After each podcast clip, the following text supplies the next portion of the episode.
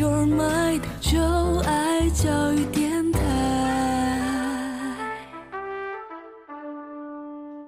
接下来，请听为台湾文学朗读。在文学的海洋里，一波波浪潮不断涌起、消退，但总有一些值得世代珍藏的作品，宛如粒粒珍珠，散发着温暖、润泽的光芒。让我们一起聆听文学的浪涛声，为台湾文学朗读。欢迎大家收听《为台湾文学朗读》的节目啊，我是主持人红红。这个节目是由中华文化总会、教育广播电台以及联合文学共同制播。今天我们非常高兴能够请到诗人汪启江先生啊，汪老师。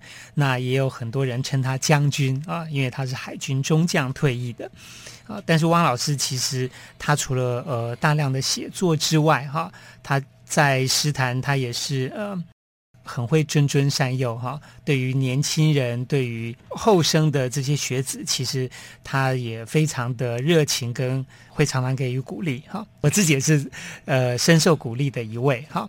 那么我们今天很高兴请到汪老师来谈他最新的一本散文诗集，叫做《军人身世》。好，汪老师您好。哦，你好。好，其实呃，其实汪老师汪启江先生他在诗坛很。著名很重要的一个领域是是他的海洋诗写作啊，因为您呃身为海军啊，就是跟大海的接触，其实是我们一般人呃没有的那么的深刻，那么的丰富啊。那这个部分就是在台湾，我们常说台湾是海洋国家，是。但是其实大家真正能够书写的海洋，跟我们的海洋经验真的严重不足啊。所以这方面读到您的很多，其实是长期的，并不是某一段时期啊，其实长期不断在写作，每一本诗集几乎都有涉及到的海洋史的这个领域哈。呃，就是汪老师的确是其中一个非常重要的写作者。这个待会也许可以请您再深谈一下您的海洋经验。年轻进到海军官校之后啊，我对海洋仍然是浪漫的性质高于务实性，因为我进到海军官校，我最大的一个诱因力啊，就是他的制服，他的制服象征一个云和海的那种海阔天空的那种状况，跟年轻人的心呢有一种强大的吸引力，超帅。对，进了海军官校之后啊，第一次的海上训练和暑期的海上训练的时候。开船开了出去，前辈跟我讲一句话：如果一个人始终站在啊海水淹到乞丐啊，就说“哎呀，大海好可怕”的时候，这个人永远不能懂得海。你要走到更深的地方去。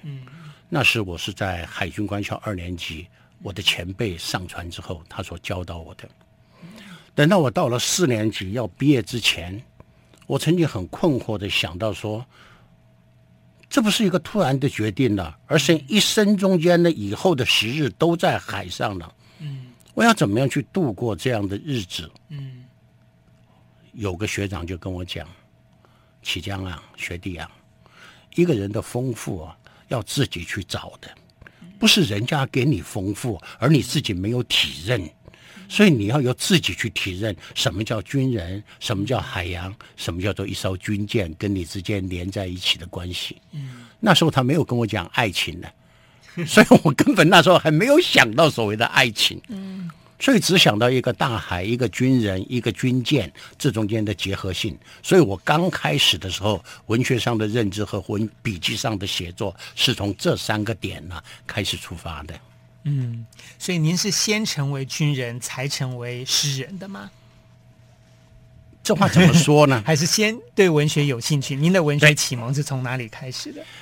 我觉得啊，老师对学生的影响性太大了。嗯，呃，我初中的时候，就是现在的国中。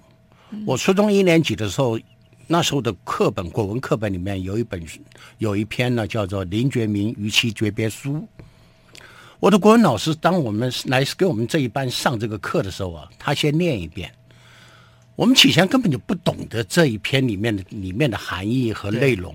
对。对，可是这个老师却越念呢，念到后来他声音变了。嗯。念到后念再念下去，他就开始哭了。嗯，最后他念不下去啊，涕泪纵横的就停在讲台上了。嗯，我们原来是只是在上课而已，嗯、到那时候都吓傻了。嗯，我们不知道这个老师为什么会这样子。嗯、然后这个老师跟我们这一班讲了这么一句话，同学们可能都忘了，但是这却是我的启蒙。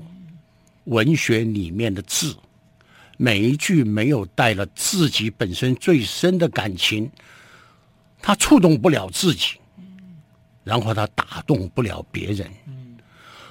这个人走了这么久了，但是读他的这个状状况的时候，他不只是在触动他自己，而且一代一代的打动我们。这就是文字，这就是文学。所以我从那时候就觉得很好奇，文字和文学到底是什么？嗯，当然呢，我也很喜欢在这方面呢开始去接触。嗯，这个老师很鼓励我，他不止在我的课本课程的里面，我的作文簿上面给我很多的意见，然后他给我介绍了很多书，嗯，包含我所看最先看到的《西游记》、嗯，《三国演义》、《爱的教育》，还有《白鲸记》。既然在一个初一的孩子的身上，我的老师就给我这么多的灌塞，那时候懂不懂是另外一回事，但是把自己的心和眼睛变大了，嗯，我觉得这是一点我很开始时候很重要的一个出发点。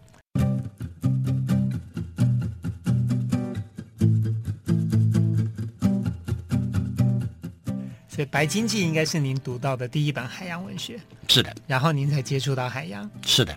那您自己的写作呢？就是从刚刚是谈从阅读开始嘛？那您自己的写作是一开始就写诗吗？还是有什么样的机缘？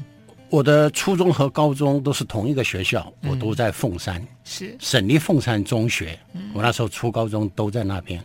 在高中的时候，学校开始在高一时候编了一个校刊。嗯，因为我在同在一个学校里面，初中升上来的。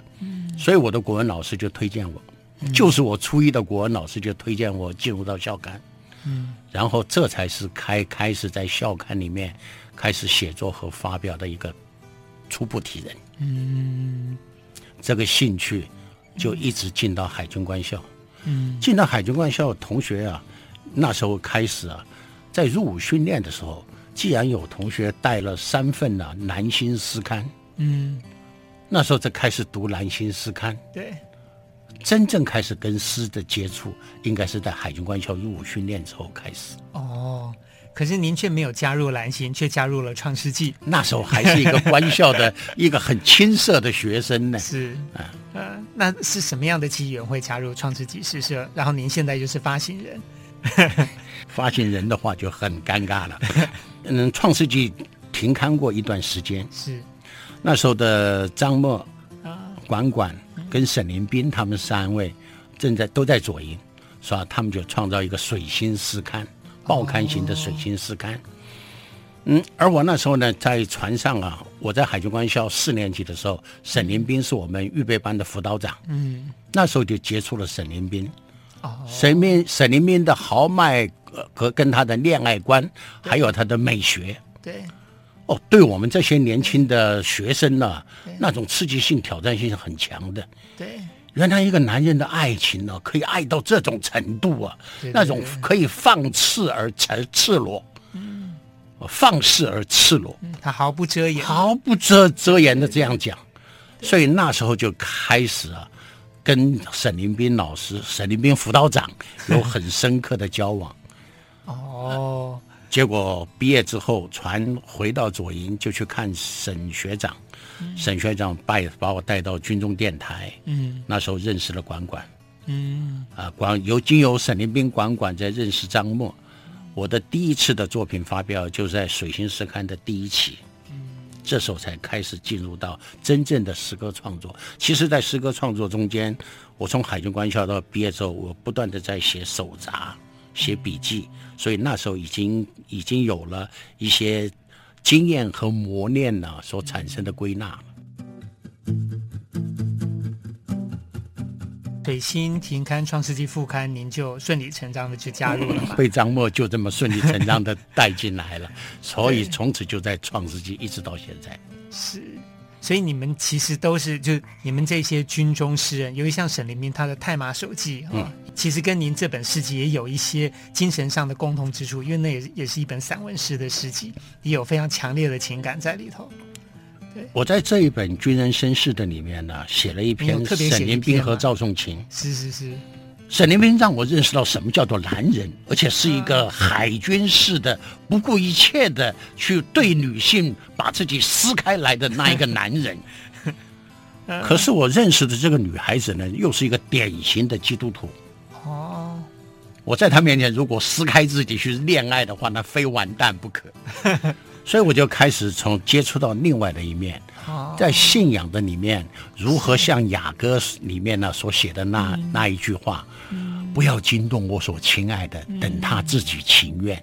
嗯，所以我从这两个极端的爱情观点的过程中间呢，水和火嘛，嗯，因此我也在这种中间产生了许多我在文学这方面的营养。哦，就是阳刚跟温柔，温柔，对，应该讲温柔。所以您在这本《军人生死》里面，其实有一整集哦，就是蛮多篇幅是写，呃，这一集叫做《爱恋过程》啊。第一篇就是沈林冰和赵松青，是。所以我很感谢这两个人，嗯，一个是教我怎么去爱，是，一个是教我怎么爱在生活的里面，嗯，一个叫我爆发性的把自己的情感显露出来，嗯，但是一个叫我怎么样的细水长流，永永远远，两个一起从年轻到白头，头发白了，嗯。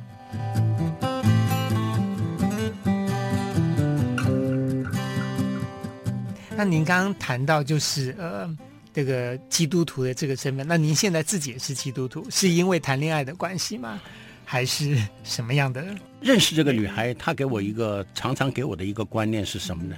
当两个不同的价值观的男女啊，嗯，要在一起要永久生活的时候，会有很多价值观上的冲突，会很困难。因此，在同一个价值观的中中间是加分效应，是，而且他还很很有心机的。给了我这样一个概念说，说你不会对不起上帝，你就不会辜负我。哦，所以这我觉得他把我带到信仰里面了，一个很重重要的，也是对他的安全感的保障力。嗯，所以上帝等于是变成他的守护神了，是，后来也变成我的守护神了啊。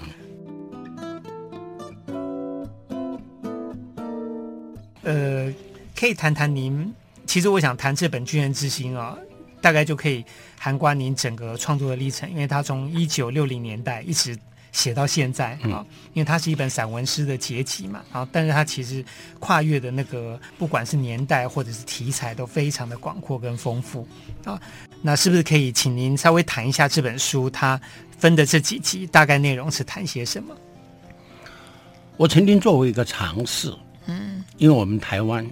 甚至包含中国人文历史上啊，没有所谓的海洋叙事诗和一个很长的海洋叙事诗，中间有片段的出现，所以我就想，我既然把我的一生投入到海洋里面，而且我对精华的生命感受都在这一个段落的中间，我如何去印证我自己？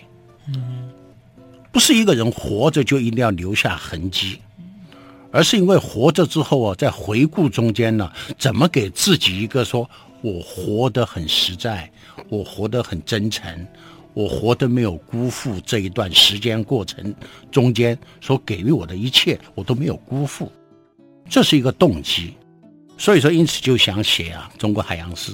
嗯，其实就像您刚才所说的一样嘛，红红，你刚才所说，我其实出来的诗集中间多少都里面一定有海洋这一部分。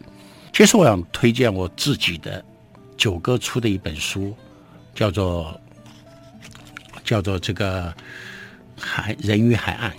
哦，其实我取这个书的名字的时候啊，当初就有一点心思：一个人，一条鱼，在这海海上，跟他岸里面的陆地关系。听是讲说是人鱼和海岸，其实我里面有这样一点一点呢，我书的内容的重点的显示。我在这这本书里面，我真正的把我在海洋里面的情感，正面的和负面的，这种崇高的和肉欲的这些部分都做了表达。但是后来跟余光中老师啊，听到他讲过这么一句话，说英国有很多的海洋史，嗯，而且都是很长的一种叙事的一种历史性的这这些的告白，但是。我们的这个民族的诗学里面和文学里面，甚至就是我们台湾的一个海岛国家的文学的过程里面，我们欠缺这些作品。对，所以那时候就想，我自己一生既然是这样的投入了，或者我可以啊，责无旁贷的写我自己吧。嗯，所以我就出了另外一本诗集，就是春晖出出版社啊所给我出的《风涛之心》。嗯我那时候蛮有大企图的，就像跟您以前聊天谈过的，我从大航海时代写写起，然后一直写到人文中间的海洋海洋中中间所产生一些变故，最后归纳到海峡的现代的现在的海峡实物的状况。所以我写了这这些之后，但是仍然是分段落，分段落中间的连成一气啊，这方面的连贯性呢，还是还是不足的。当这段时间，这段时间中间看到了国军屡屡的出有些许多的事情呐、海军发生很多的事情呐、而且到现在为止，因为我对海军的喜欢，我跟你坦白讲一下，我招供一件事：我从海军退伍之后啊，我那一年我我在我的家里我没有到左营去过，我家就住在左左营眷村呢、我没有到左营去过，因为我。不能够控制自己啊！看到那些夏天穿白制服、冬天穿黑制服的那一些士兵和伙伴们，我会情不自禁，我会控制不住，我要让自己冷静下来，因为我已经从海军退伍了，我干嘛那么难分难舍呢？嗯，所以一年之后，有个机会到监狱去，监狱里面就问我一个很直觉的问题，说。哎，你的阶级跟你退伍之后的状况，你为什么会选择到监狱来？嗯，我说监狱的环境跟我在军舰上的环境一样，都是一个居囚型的性的环境，嗯，比较封闭。人上了船之后，船一开出去，你就在那个范围里面呢，跟人进到监狱，在监狱里面的环境状况是一样的，都是一个自闭的事事的状况。嗯，所以我觉得，我觉得那这个两种的互动啊。对我来说，我是蛮接受和习惯的。我如何把那个海上的自闭式的状况来形成我的海阔天空，嗯，带到这一种啊监狱的自闭状况里面去，让他们懂得人生人文中间他们没有看到的那一部分，或者他们始终触不到的那一部分。嗯，这就是我进到监狱服服侍啊的动机。而且我没有想到监狱给我的安排啊，是一个这样的安排，把死刑朋友和无期徒刑的朋友都摆到我这里来，摆到我这里来。而且红红老师啊，跟你很客观的，而且很很在你面面前要一定要很谦卑的讲啊，我在少年监狱啊跟成人监狱各开了写作班，嗯，让他们在文学中间。就像我当年的文学怎么教了我，带动我，然后把好书介绍给他们，去带他们到一个更宽阔的文学世界里面去。哇，这是了不起的工作。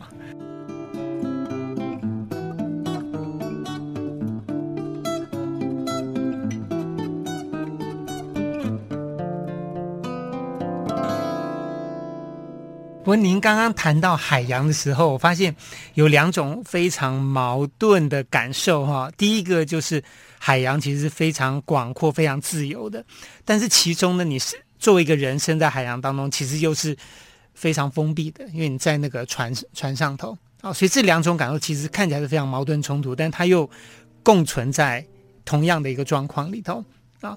所以对您来说，就是海洋到底是什么？啊，就你写了这么多的作品，在谈海洋、身在海洋的感受，或面对大海的感受，那可不可以跟听众朋友分享一下？您觉得海洋对你来说，它是它到底是什么？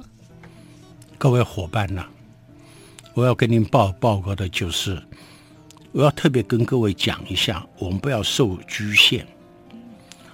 我到海上学到的最大一个认知就是，我是自由的，我是不受局限的。虽然我被局限在一条船上。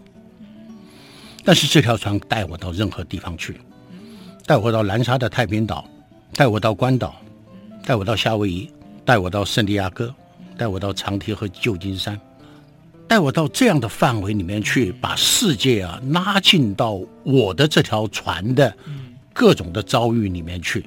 这是第一个。这个船是有它的局限性，但是这个船给我们是一个开展，要我们不限局限于某时某地，而是一个扩展性的世界观。那第二个就是我的一个特别的地方，是跟所有诗人和其他朋友不同的地方，就是我在船上的时候啊，我的阶级是主次主次的递升往上走的，因为从一个最基础的军官职守。到一个逐渐逐渐升高的军官职守中间，给我一个思维。这个思维不系局限于在一艘船和一些人，而是局局限在一个大的整体的中间。甚至在我那个时代，海峡之间的战争是会发生的，会发发发生的。因此，我怎么样局限自己在这样的范范畴之内，把我的朋友弟兄们带出去，再把我朋友弟。弟兄们以最少的损害把他带回来，这就成为我阶级递升中中间一个责任担当。嗯，常常时候我的一个长官呢、就这样的教导我。我在这里可以跟各位听众报告了一下，我很多受到我长官的教导。他说：“汪启江啊，当你想到你自己这个名字的时候，嗯，你不要只想到自己名字，你要想到这个名字有这个名字的人在做怎么样的工作。”你要把这个工作跟这个名字怎么结合起来？嗯，因为只有你汪启江在干作战署署长，嗯，也只有你汪启江在干海军指参学院的院长，嗯，所以你不能只靠你的汪启江三个字活在你的这个姓名的率性里面，去完成和塑造你自己，嗯。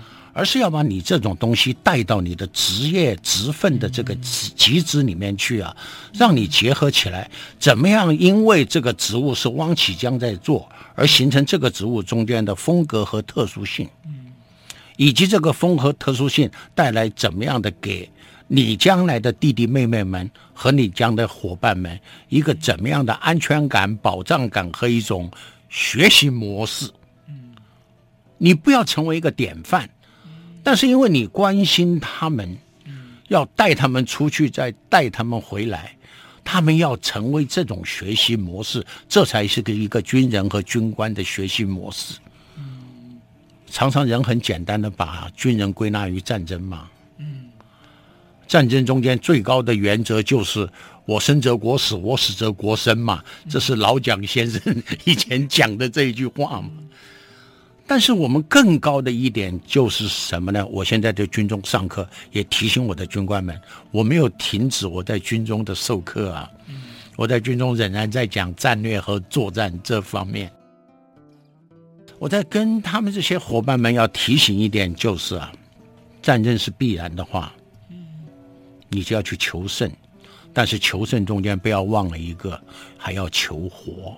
一个军人要求胜和求活，那才是一个完整和完妥的军人。军人不是要你说“哎呀，怎么样了”，就不回来了。你家里、你的后面、你的陆地上有很多很多惦念和不舍你的人，你要为他们而珍惜自己，你要为国家付出自己，为战争付出自己，但是你要为那些爱你的人和你舍不得的人，保守保留你自己。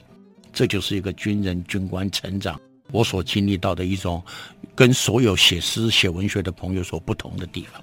嗯，听起来您一生都在面对这种巨大的矛盾啊，在矛盾中间寻求一种调和的可能啊，或者共存的可能啊。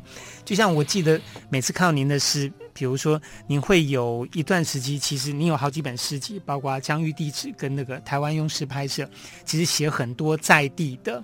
啊，呃，经验啊，成成长经验也好，或者是生活的经验也好，然后您也会有很多作品写域外，啊，像您这本书里面最后一节是域外之心，写世界各地的各个不同地方的这种经历。是啊，那这些经历对您来说，就是好像您的海洋其实不只是一个呃具体的，或者说现实海洋而已，它其实是非常的广阔，它延伸出去，它也包括海洋所能所包围的陆地，海洋所能企及的陆地，你自己生生长的扎根在里头的生活，还有您自己在旅游的时候，在出任务的时候面对的不同的世界，好，这两个世界好像也包容在您的这个广大的写作的范畴里头。是。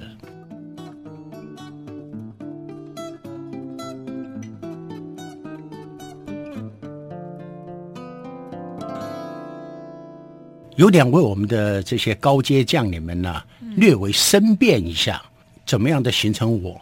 就像您刚才一开始所介绍，我是海军中将。嗯，怎么样形成海军中将？不是对岸给我的，是台湾给我的，是这块土地给我给我的。没有这块土地，没有台湾，我们什么都不是。所以那些人到大陆去，我相信他们跟我有这样同样认知。没有台湾，他们什么都不是。哎。所以说，不要怀疑我们对台湾的忠贞感，这是我身边的第一点。而我要解释的第二点，我到台湾来了之后，我爸爸是一个陆军上校，带着我们一家到台湾来。当我们弟兄姐妹成家之后啊，要约爸爸住到我们家来嘛，他老是在眷村里面嘛，但是他拒绝，他说：“我为国家付了一生，结果眷村国家只配我这间房子。”这就是我在台湾给你们留的故乡，这就是我在台湾给你们留的故乡。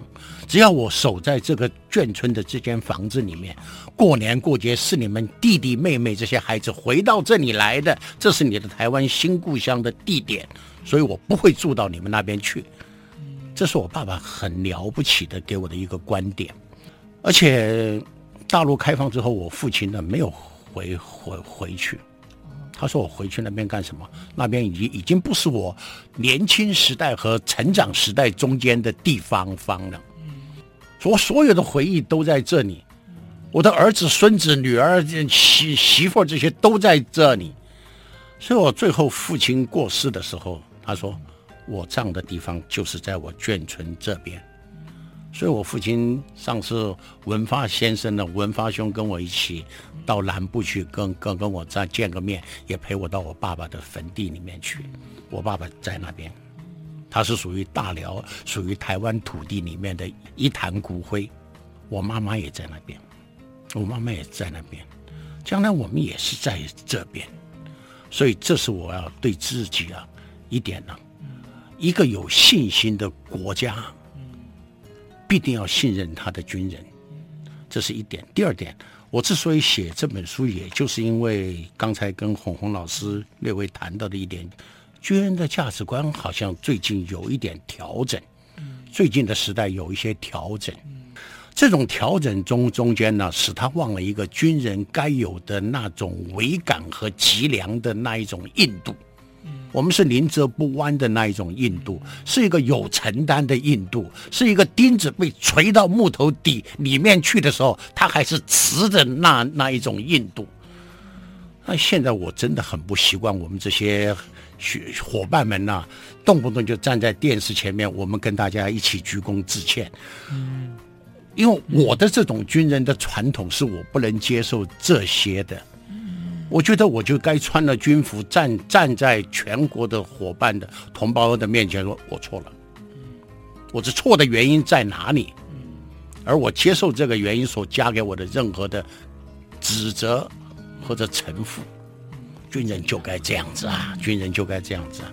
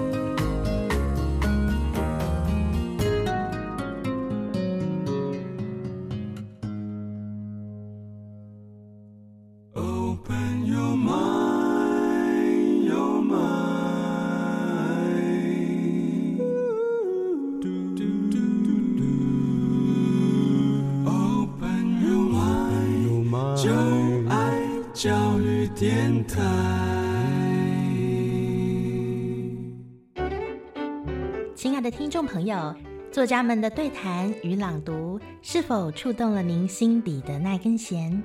欢迎您可以上为台湾文学朗读的脸书专业，和我们一起表达心中的感动哦。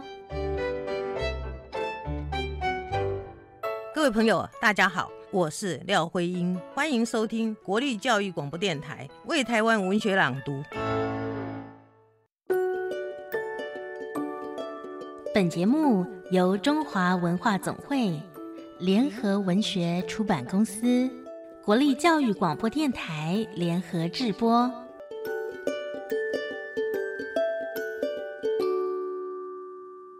秉烛夜谈。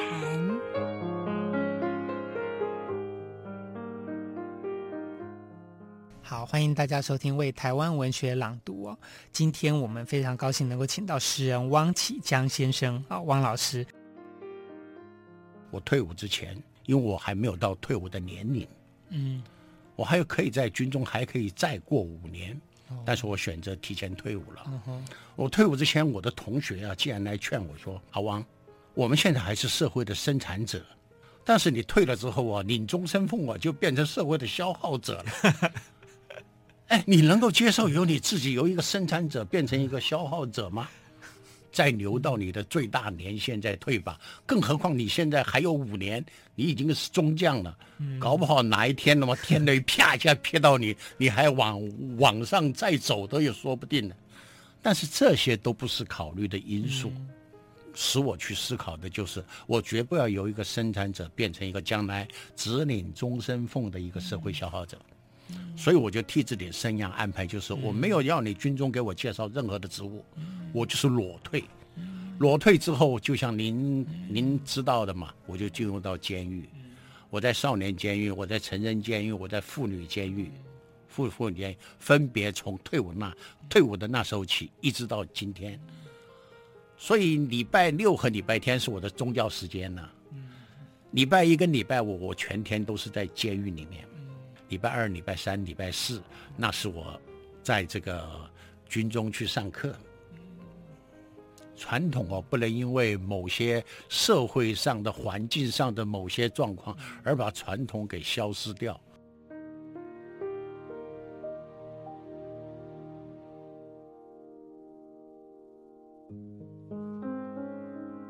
退伍之后更忙了。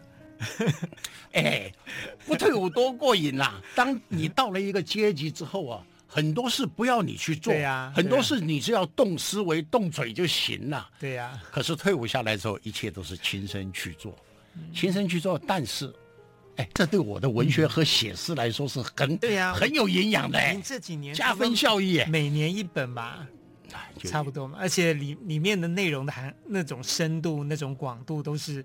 以往的诗就是没有看到这么丰富的那个展现，那是你讲的，不是我讲的。嗯，是我讲的，那是你讲的，我承担。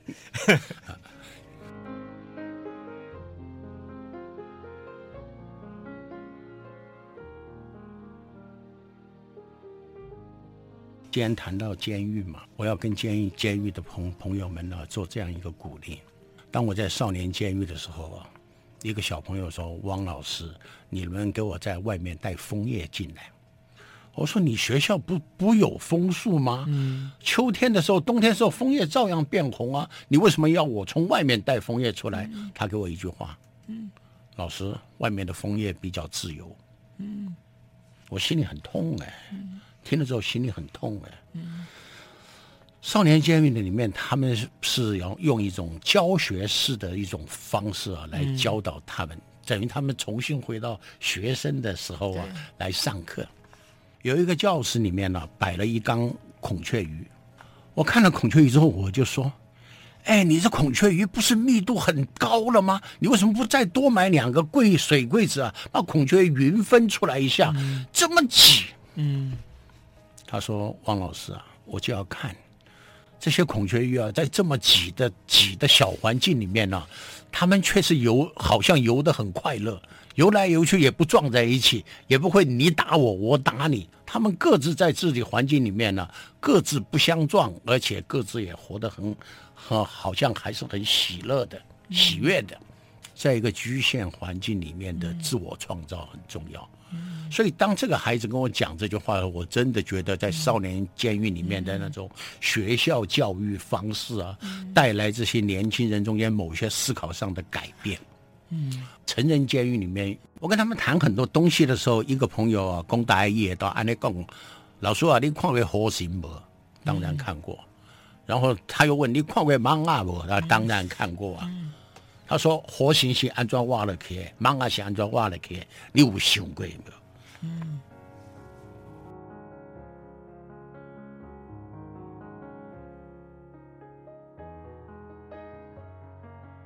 蚊子吸人的血啊，嗯，苍蝇到最臭、最脏、最乱的地方啊。他说：“第二，老师都是安内了，我不吸人的血啊，我活不活不下去，我没有办法生活。我不到最臭、最脏、脏、最乱的地方，我没有快乐。”他还给我讲了一句：“我 no happy 哦，no happy。”你看这些这些朋友们，因为他的环境所塑造出来，他们不同的人生观。他的结论竟然是这这这这么惨烈的话，说老师，你不要把我看作一个人，我就是蚊子，我就是苍蝇。我说我怎么能够不把你看作一个人？你和我有哪一点不一样的地方？他说我跟你龙不赶快呢。我说有啊，我说有的你都有啊，只是我们两张脸啊，体态啊这些不一样而已啊。他不讲话了，那我就说，我们重新从人这里开始谈吧。到监狱需要有这样的状况。到监狱，我跟你刚刚跟文文发兄还在外面讲，他们监狱时间久了之后啊，他们会为自己编故事，因为他们只有那么一句话：我不安内骗家己啊，我安装挖了去啊。他要在监狱那么长的时间，他必须替自己编很多的故事，给自己塑造出很多的理由，这样他才能够熬着活下去。这是监狱里面朋友中间的一部分，我所接触到的一点真实的这些状况。我在这里要为监狱啊做一点这样的呼吁和对话。常常我产生的知识观念就是，电影监狱里面啊。各个工厂啊都在编纸盒，但是在我在监狱里面从事文学，或者是他们也会邀请我参加一些看一些写作比赛啊，一些演演讲比赛啊，或者一些论文作文的演讲这种比赛的时候，我发觉到不同层次的高阶层的人呢、也服刑进到监狱去了嘛。既然有董事长，既然有总经理，既然有这种这种电脑科技这这方方面的人。很公平的，统统进到监狱去了。这些人才，你把他逼在那边去编贴纸盒吗？监狱里面真的可以用这样的既有的资源，给那些朋友们一些课程、一些技能训练、一些教导。当然，现在监狱做的很多多了，每年都会啊，上下年呐、或者几个月啊，就邀请外面的厂商呐、啊，到外面来，到监狱里面来做做一个。专才那种专访啊，这样让监狱里面人登记啊，怎么样？把名单给他们，也为他们在预备这些。但是在那些要服刑啊，三年、四年、五年，甚至是很长很长时时间的朋友们，生命的变化就是一种教育过程嘛。嗯你让他在那里静止，跟在一个教育过程中间，既用既有的受刑人才，用人来教人。这绝对会发挥很大的教化功能。不应该停滞在那边不动吗？所以伙伴们不要失望，监狱里面那些同学们真的不要失望。嗯。但是有些很固执，比如说遇到一位朋友，他是残障者，嗯，他也是街头游民，嗯，于是他到社会局去找工作，社会局给了他工作，他又不能复合，他又屡屡到社会局找工工作。他跟我讲：“汪汪先生，我多惨。”我去坐了一个轮椅，那些安养的地方的人把我推出来，就把我摆在路边上，没人插小我。我里我我里边啊，冷三个缸啊，腰到要死都没爱人插小我。我气到要死啊，都要到社会局去，拿了刀咔咔咔咔咔猛一砍，砍了之后就关了七年，判了七年进来了。然后他跟我讲：“汪老师，我多幸福，你知道吗？”我在外面没有人理我，现在我在监狱里面一有病了，他们马上把我送送去看了，而且我每天不要为吃饭烦恼，医院叫你那个监狱里面的伙食啊有改善呢，你看我都中了，所以我将来出去没有工作，我再继续去砍两个，我就再继续进来，你看这是不是一个很谬误的？观念，可是你又怎么说呢？这又是他能够活下去的某一种方式。你说他负面，确实是负面。因为这位朋友，他的母亲，他的母亲根本不认他是儿儿子，因为有许多年了，许多年了，他跟父亲母亲从来没有联络过。现在他说，我的母亲还有房子，还有钱，于是我要去告他弃养我。他告了三次，三次法官都判他败诉，但是他说我还要告，那我要拿正式拿出法院来判定了啊，啊，我败诉申诉失败的这个，我再去社会局，看社会局怎么再给给我做安排。很多时候，人把自己的存在感呢、啊，完全寄托和附身在别人的身身上的时候，那个人的存存存在性呢、啊？跟他的生命力啊，我个人是觉得，当然绝对不敢在他面前跟他们谈这些，就失掉了。伙伴、同学，不要失掉自己的那种生命力力和那种责任心呐、啊。你我都有一种啊，自己规划自己将来的那一种自我天地了，上天不会辜负的了。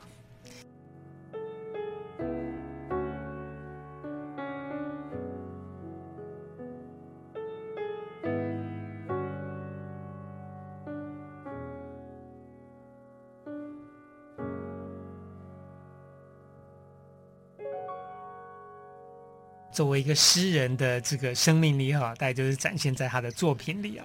那我们是不是也请汪老师可以读一下您这本诗集《军人绅士》里头的一些篇章，让我们感受一下您的写作的魅力？当我进到海军之后啊，年轻军官就会想到自己将来总会在战争中间死掉。嗯，不过特别生命，那时候还没遇到我太太。在海军官校教导我的一个观念就是呢，在海战中间死亡的话呢，最后的一个一句口号一定要叫“中华民国万岁”。嗯，海军军官的养成嘛，本来就是为国国家而付出自己嘛，因此最后还要以国国国家为基础观念嘛。所以那时候我们这些年轻军官们也喜欢在一起啊，彼此聊聊活着，聊死亡。所以在聊聊聊之后遇到一些状况，比如说我们有时候船出去看到一些海鸟啊，嗯、他们把自己啊尸体啊在海上漂浮，嗯，所以我写了这一首在《军人绅士》里面呢、啊，我写了这一首《海鸥》，嗯，我把它念一下。我为你朗读，汪启江《海鸥》。海鸥，海鸥溺死在海上，并且飘进港里。骨头在肉里被海粘附，密附的羽毛能多久保护它不被鱼吃食呢？我们临机了，飞翔与有谱者面对死亡的迷之思考。哎，对死亡要说些美丽的话呀。我们都相信有个神圣的地方，这只海鸥仍在飞。所有具某种高度的灵魂介入地球秩序前，都做过回归的预约。古老航海就传说信天翁会来带走水手灵魂，所以呢，同伴结论：对海鸥而言，海鸥死在海上是做对了选择。他现刻该跟在信天翁后面，浮在翅脊上方，翅膀背脊的上方。这只俯身于陆地、生活并死在海洋的鸟，很像我们。这只俯身于陆地。生活并死在海洋里的鸟，很像我们。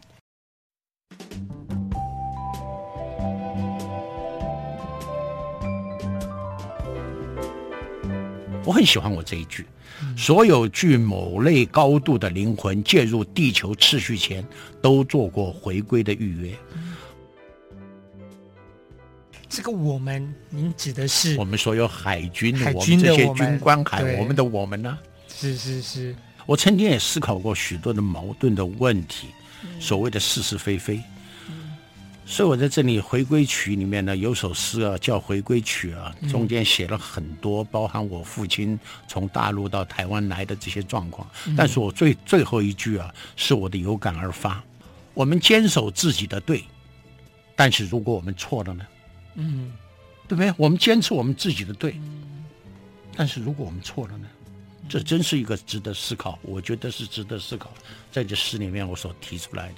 嗯，至于说你说要我谈我的爱情，谈我家里那口子，嗯，那我就念一下这一首诗吧。嗯，路灯和雨。好，好，路灯和雨。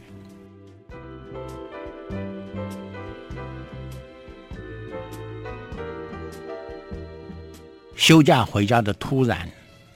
夜间的雨陪我至左营火车站，走回国贸眷村窄小巷弄。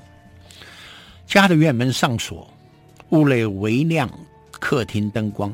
我等在巷口，久久的，路灯淋着纷飞雨丝。久久的，巷口端灯光内出现裹在一起的三个身影。大影子撑着伞，抱住一岁男孩，四岁小女生扯住妈妈衣角。三个大小人正一叠缓慢地在雨伞下，由灯光的逆光而顺光地走近我。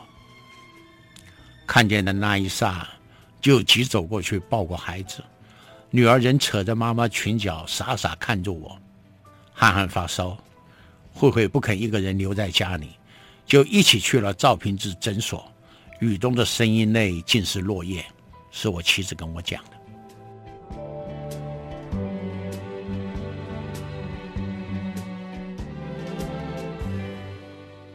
我最后对这一首散文诗的结论就是：我一生都弥补不了此刻，我真的一生都弥补不了此刻。看着他们三个人，所以这就是我来表达了一下我的军人情绪，也表表达了一下我的家庭亏欠。但这其实也是一种幸福，不是吗？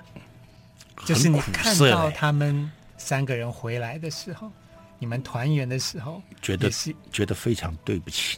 非常非常对不起，嗯，哎，你不要煽动我的感情，啊、我真的觉得这是因为所有人都都可能会离家，都可能需要另一半在在撑起这个家庭的一点什么，有时候是先生，有时候是妻子啊。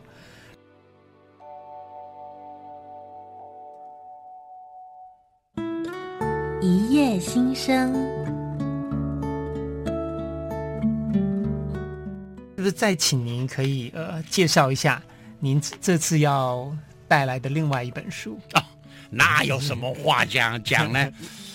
老朋友李静文，李静文新在联合文学所出的这本书叫做《更悲观更要》，我特别要跟您讲啊，我觉得我很喜欢喜欢中中中间的一份呢、啊、那种回迂回的那种回旋缠绵不断的那种味道。静文有一个特质，嗯他的特质我我我觉得他是生活中间的一个多情者，可是却要把生活中间做了多元性质的理性分析。嗯，这是我觉得我所读静文中间很特殊的一点。比如说他的第一首叫做《重要笔记》，你看《重要笔记》里面几句话，我相信呢，读者们呢和像我这样的一个写诗的人呢。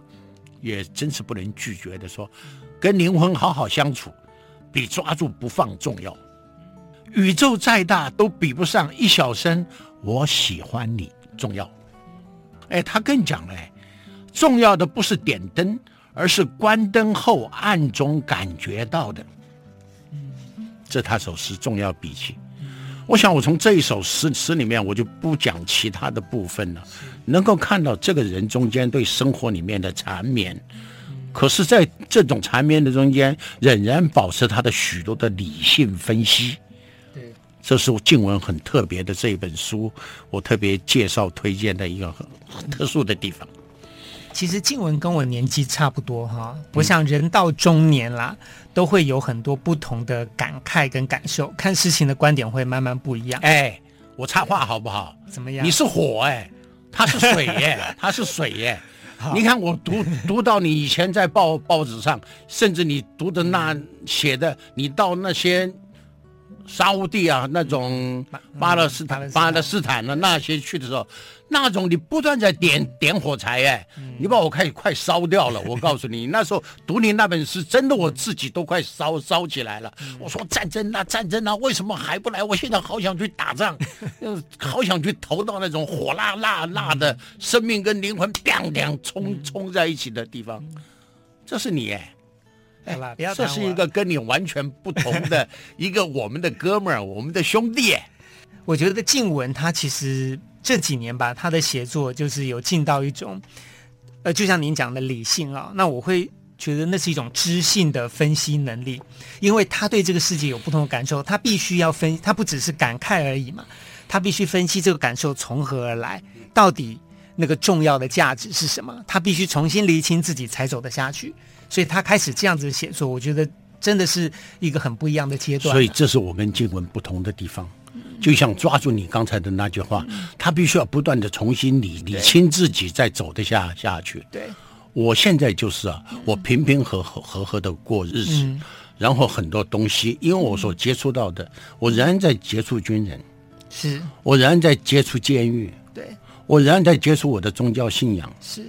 我仍然在岁月里面，我天天在，在我醒来的时候，看着我妻子睡在我的旁边。我妻子问我一句话，说：“阿旺，你看我脸上这些皱纹越来越多了。”嗯所有女孩都会讲讲这句话，所以说都会。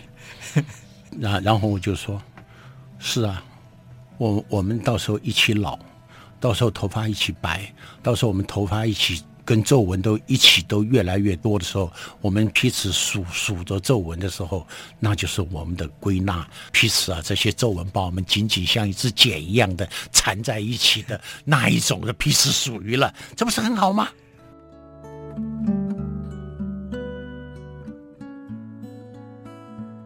嗯，他很安静的说：“好感人啊，好像是吧。” 我想你完全安抚了他的焦虑。好，那最后是不是可以再念一首您的作品啊？就是你希望念《军人生死》里面的最后一首诗吗？呃，最后一首啊，跟前面的前面的序啊，我是纯粹是用用的是我们平常习惯的诗。对，嗯，当写完这一本的时候啊，我心里在对自己啊做了一个思考和检讨，检讨，于是我就。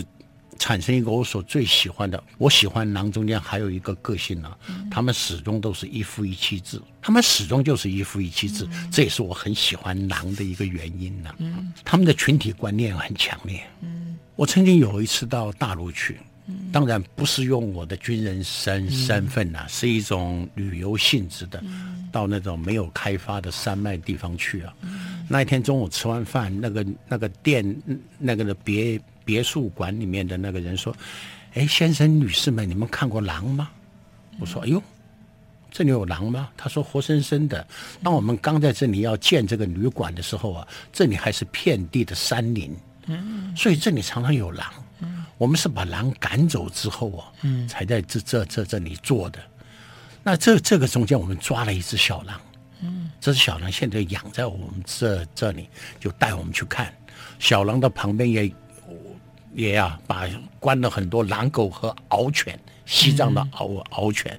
我们一走进那边呢，所有的狗啊，稀里哗啦哗啦稀里，笼子里面安安静静。那这狼就站在那边，带我们去的人还讲幽默的话，说这么几年过去，它都长大了。啊，他的那些父母啊，跟兄弟姊妹那一伙，大概现在啊，不是找到更远的地方去，大概都已经死光了，饿死光了。你看他在这里，你看我们旅馆里面每次都给他好吃好喝，哦，他一定过得很爽。那只狼就站在那边看我，我就在那那那那边看那只狼，蓝栅粗粗的蓝栅隔在那边。我既然是一个退伍军人呢，我突然间感觉到。胆怯啊，不敢进去，不敢贴近那个栏杆旁旁边。他们也制止我，我我们。但是那个狼，即使是一只从小被抓到的小狼，养大成那样子，但是它的那种泯然的那种那种气息啊，仍然是令人生畏的。所以到时候写完这本书书之后，我在想，我是一个没有经过战争的军人，就像我爸爸所说的，没有经过战争的将军，在他眼里都不是将军。但是我心里是不是也有一头狼呢？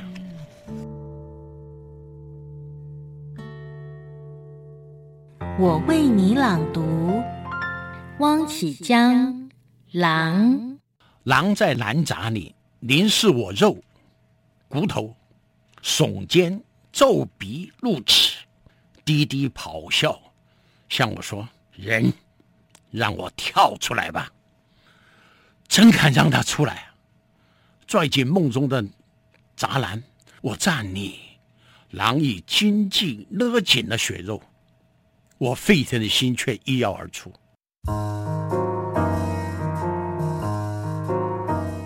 我是一只被驯服的，尤其被我太太呀、啊、慈绳爱锁绑得像一只呃矮脚犬的那一种 那一种动物了。有，但是我相信这个狼性哈，它也一直都还在嘛。这里面每一首诗有时候它是非常温柔怅然的，就像那个路灯汉语那那一篇，但有些时候是非常猛烈。但我觉得在这里面你读得到一颗非常细腻的心，其实。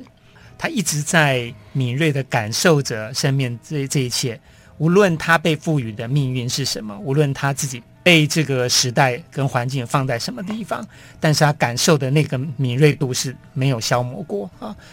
爱会使人去觉察到很多不被别人注意到的地方，我觉得就是这个原因，我去去觉察一些。人家所忽略到的地方，而把它用文字，用我自己的文字捕捉，把它笔记一样写了下来。所以这就是我你所说的，我可没那个本事一年出一本，而是我有许多的累积。那个很要命的陈尼啊，就跟我讲说：“阿旺，你的宗教信仰害了你。”我说：“干嘛？”他说：“因为你是个基督徒，你尽在写人生的善良和美美美好，你知不知道啊？世界上最丑、最恶、最罪恶的地方，才有最美的东西啊！”哎，我就开始学。嗯，每个人只能写自己相信的事情嘛。哎，讲得好，对你才能写得最好。你写你不相信的事情，那是学来的，那是别人的东西，写了干嘛？别人写就好了嘛。对，对，由别人写就好。嗯，好，我们今天非常开心，可以跟汪老师哦做一席畅谈哦。我听他讲话这个气势，大家可以感觉到，如果我们这个节目再延长三个小时也没有问题哦。希望大家到他的书里面去找寻这些蛛丝马迹。好，谢谢红红，谢谢。我们今天就进行到这边，谢谢。好，谢谢。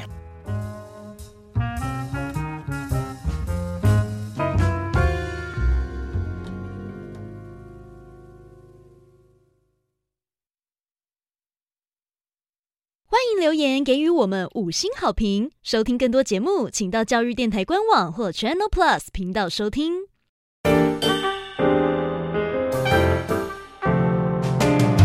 Open your mind，就爱教育电。